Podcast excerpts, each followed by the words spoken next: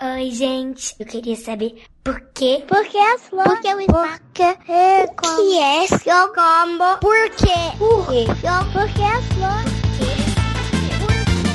Bem-vindos a mais um episódio do Psy Kids. Sai, kids, porque sim não é a resposta.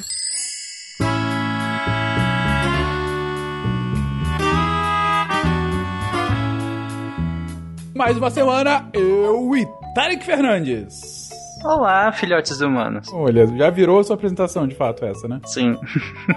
Porque aqui, crianças, vocês sabem, cientistas respondem vo- a vocês as suas perguntas. E pra começar, hoje temos a pergunta da Rafaela, de 10 anos. Vamos lá, Rafaela. Oi, eu sou Yuri, tenho 9 anos. Essa pergunta é da Rafaela. Por que a vaca faz mu? ok. Me pergunto por que ela não perguntou de outros animais também, né? Não, ela gosta de vacas e quis saber exatamente por que a vaca ela faz mu. E pra responder a sua pergunta, Rafaela, temos aqui a Deb. Deb, responda a Rafaela, que essa pergunta é muito boa. Oi, Rafaela. Gente, que pergunta excelente.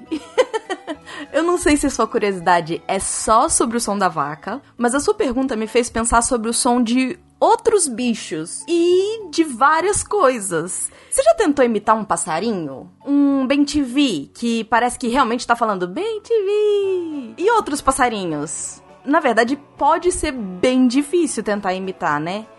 Quando a gente é pequenininha, nossos pais, tios, avós, eles vão ensinando esses sons pra gente. Mas na verdade, são eles falando e não o bicho, certo? Então eles vão falar: "Ah, o gato faz miau, o cachorro faz au au". Só que será que o cachorro fala au au mesmo? Ou é a gente, como ser humano, que tenta fazer aquele som fazendo algum sentido com o que a gente conhece? Bom, na verdade não é exatamente uma pergunta, é exatamente isso que acontece. O ser humano, a partir da sua língua, no nosso caso o português, tenta imitar o que, que ele tá ouvindo. Então ele usa os sons que conhece e que a gente consegue pronunciar. Você sabia, por exemplo, que em inglês o cachorro não faz au au, ele faz woof, woof, com um F no final. E em espanhol é gal, gal, com um G no começo.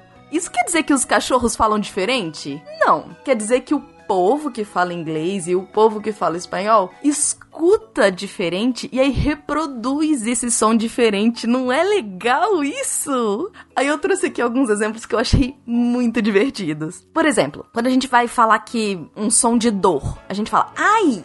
Em inglês eles falam ouch. E em japonês é kirikiri.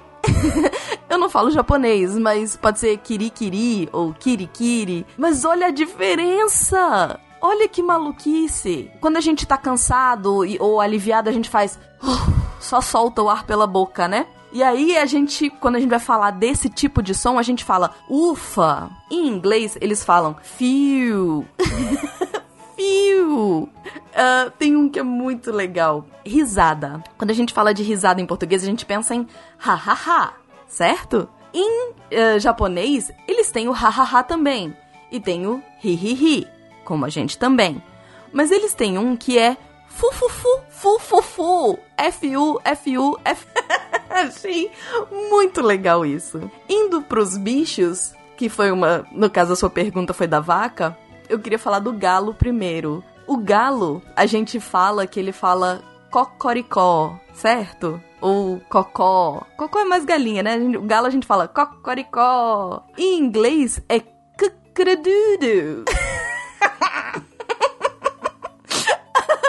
Eu tô adorando fazer todos esses sons. Em espanhol é kikiriki. cabra pra gente faz bé. Em inglês, pra eles, faz ba. E a vaca? Vamos pra vaca que foi a sua pergunta. Eu peguei várias línguas aqui que fica um pouco difícil de eu pronunciar, já que eu não conheço elas. Então eu peguei algumas que eu achei mais estranhas. Então, em tcheco, em vez de mu com M, eles fazem bu com B, igual a gente faria de um fantasma fazendo bu. Um, numa língua que chama Bengali, o som é ramba. O som da vaca é ramba. Isso é muito divertido. Em vietnamita, eu acho que fala, é pó. Enfim, é isso, Rafaela. Na verdade, o nome que a gente dá para essas coisas é onomatopeia. É um nome muito diferente, mas é muito engraçado porque é isso. É a nossa forma de representar um som que é difícil. que não é exatamente uma palavra, é só um som. Espero que eu tenha conseguido responder sua pergunta, que você tenha ficado satisfeita. Eu amei um beijo no seu coração. É isso, Rafaela. Depois dessa excepcional interpretação de vários animais é. diferentes da Debbie, eu não sei se eu gostei mais da resposta dela ou de todos os animais que ela interpretou aqui. A resposta é essa. Não é que a vaca faz mu, é a gente que tenta dar um significado pro som que a vaca faz. Mas a vaca faz o que ela faz no mundo inteiro. Só que diferentes pessoas de diferentes países ouvem esse som e representam um pouquinho diferente. E aqui, no Brasil, em português, pra gente o som que a vaca faz é mu. Eu podia ter um podcast só de, dos sons dos animais pelo mundo, né? Com a Deb falando. Com a Deb falando, porque é, foi simplesmente Sim, sensacional. Foi muito bom. Mas enfim, enfim, vamos à próxima pergunta. A próxima pergunta, ela é do Lucas, de 4 anos. Vamos lá, Lucas. Oi, oi, Lucas Bereuca Marques. Quero saber de onde vêm os transportes o Lucas e todo Nossa. o seu sotaque da América Central. Ele pergunta de onde vêm os transportes. É uma pergunta bem, bem complexa, né? Nossa, eu acho que eu não saberia nem por onde começar a responder de onde vem o transporte. Pois é. Mas, Lucas, você sabia que tem um tipo de cientista que é chamado de engenheiro de transporte que justamente lida com várias coisas relacionadas aos transportes. E a gente tem um desses cientistas aqui na equipe e é ele quem vai te responder. Bora, Felipe! O Lucas, de 4 anos, faz uma pergunta muito interessante. De onde vêm os transportes? Gente, essa pergunta é tão interessante que eu não sei exatamente a resposta. Vejam só, pequenos cientistas fazendo perguntas relevantes e de difícil resposta. Mas vamos tentar responder essa pergunta. Cada um dos meios de transportes foram inventados em tempos diferentes e tem diferentes formas. Por exemplo, um barco de pesca é bem diferente de um carro. Um ônibus é bem diferente de um avião. Mas há algo em comum a todos os meios de transportes. É nossa necessidade de realizar atividades em diferentes lugares. Por exemplo, moramos em um determinado lugar, na nossa casa. Algum dos membros da nossa família trabalha em outro lugar. A escola já é, um lugar, é em um lugar diferente, assim como o local que compramos comida, e assim por diante. Não é possível realizarmos tudo em um mesmo lugar, e é por isso que nos locomovemos e necessitamos de meios de transportes. Nessas idas e vindas, nós, seres humanos, fomos criando os meios de transportes à medida que ganhamos conhecimento e tivemos diferentes necessidades. Por exemplo, veículos com rodas surgiu de uma sociedade que necessitava transportar produtos para serem vendidos em outros locais, mais distantes. O avião, por outro lado, a necessidade sempre esteve lá. Sempre se quis viajar a diferentes, a diferentes lugares e continentes de forma rápida, mas só há mais ou menos 100 anos atrás essa invenção foi possível. Portanto, a resposta seria que os transportes surgem à medida que temos necessidades e conhecimento suficiente para construí-los. Então, Lucas, é, como você vê, é uma resposta bem complicada. Os transportes vêm quando a gente precisa dele. Então, assim, se você está querendo ir da sua casa para a sua escola, você vai precisar, ou você vai a pé, e aí o transporte, bem, é você mesmo, né? São suas pernas, ou você vai pegar algum meio de transporte. Você vai pegar um carro, vai pegar um ônibus uma moto, enfim. Se você tá querendo ir para um lugar muito longe, por exemplo, você quer sair do seu país e vir aqui pro Brasil, você provavelmente vai pegar um avião, que é muito rápido. Você vai pegar um navio, que também você pode chegar aqui. Mas então eles vêm de acordo com a nossa necessidade. Então eles acabam chegando justamente para que a gente possa se locomover, para que que a gente possa ir de um lugar A para um lugar B. E é legal, Fencas e Lucas, que fez a pergunta. É, a gente começou, à medida que, como o Fencas falou, que a gente precisou andar de um lugar para o outro, e aí a gente não sabia exatamente como fazer isso em uma distância muito grande, né? Senão a gente ia ficar muito cansado. Aí a gente descobriu que tinha uns animais que eram bem grandes e bem fortes, e que a gente conseguia a ajuda deles pra gente locomover de um lugar para o outro, né? E aí a gente acabou usando esses animais, né?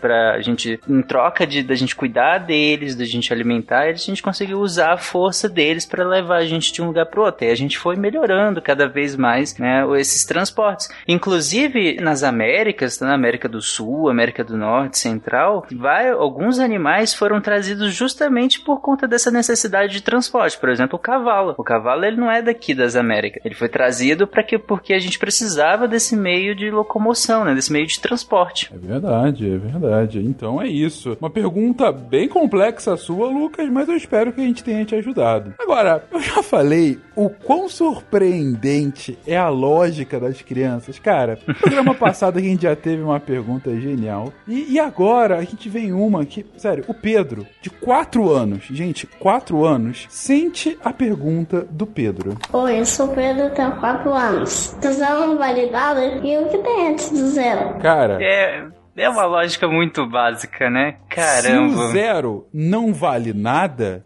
então o que, que tem antes do zero? Não, só, só pra vocês terem noção do quanto essa pergunta é grande, que, por exemplo, quando a gente começa a, a discutir é, origem do universo e tudo mais, é uma pergunta super de alto nível perguntar, tá, mas o que que tinha antes? E tudo, essa coisa de sempre voltar, né? Exatamente. Agora pra uma criança de 4 anos pensar Quatro isso. anos. Se o zero não vale nada, o que tem antes do zero? Sério, parabéns pela sua pergunta.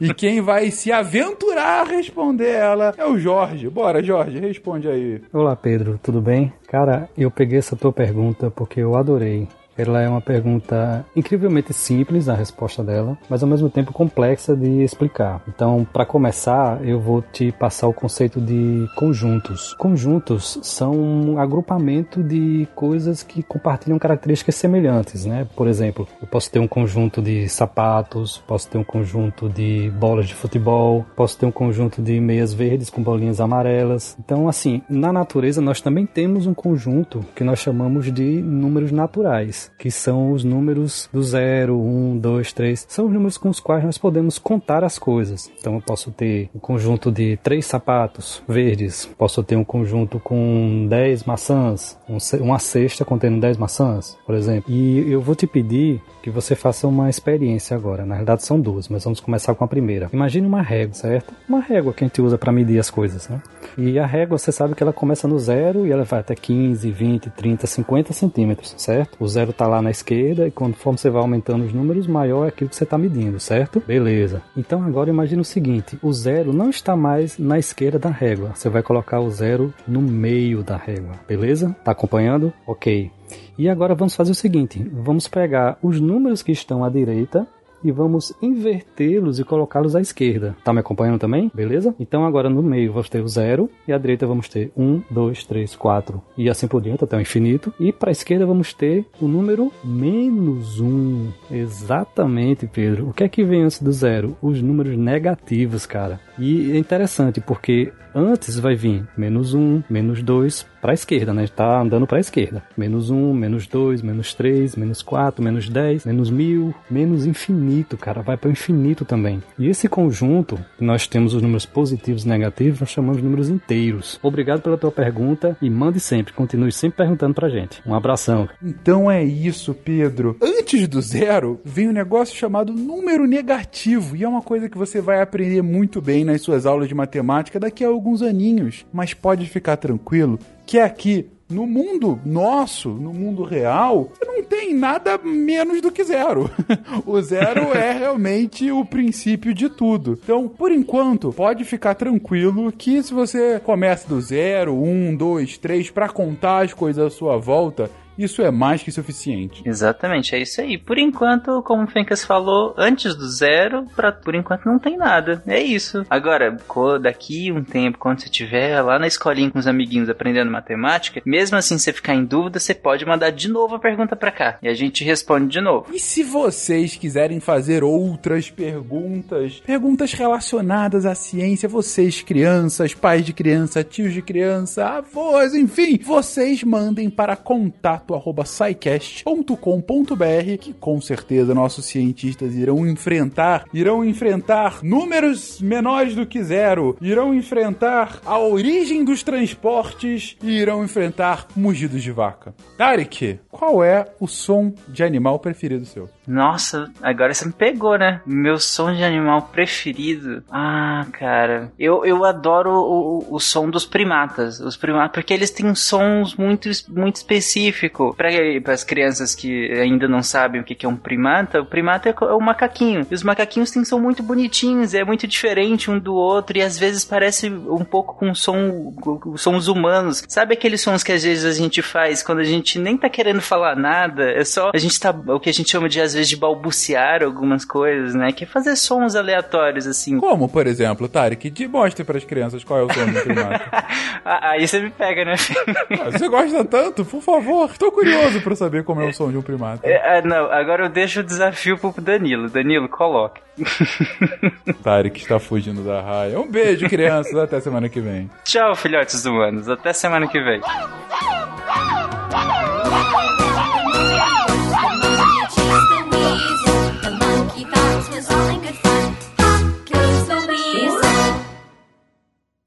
Esse podcast foi editado por Nativa Multimídia.